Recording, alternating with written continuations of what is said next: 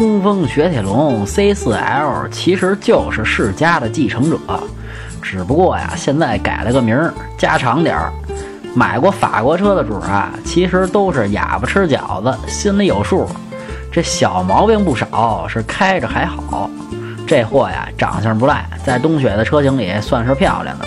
车里面的设计啊，也挺时尚，就是方向盘忒愣，看着和这车里面的设计不搭边儿。1.8的自吸卖的比 1.6T 的增加好，动力上啊刚好够用。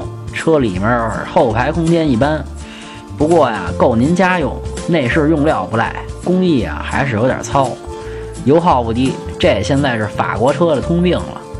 推荐1.8升劲智型，整体打分七分。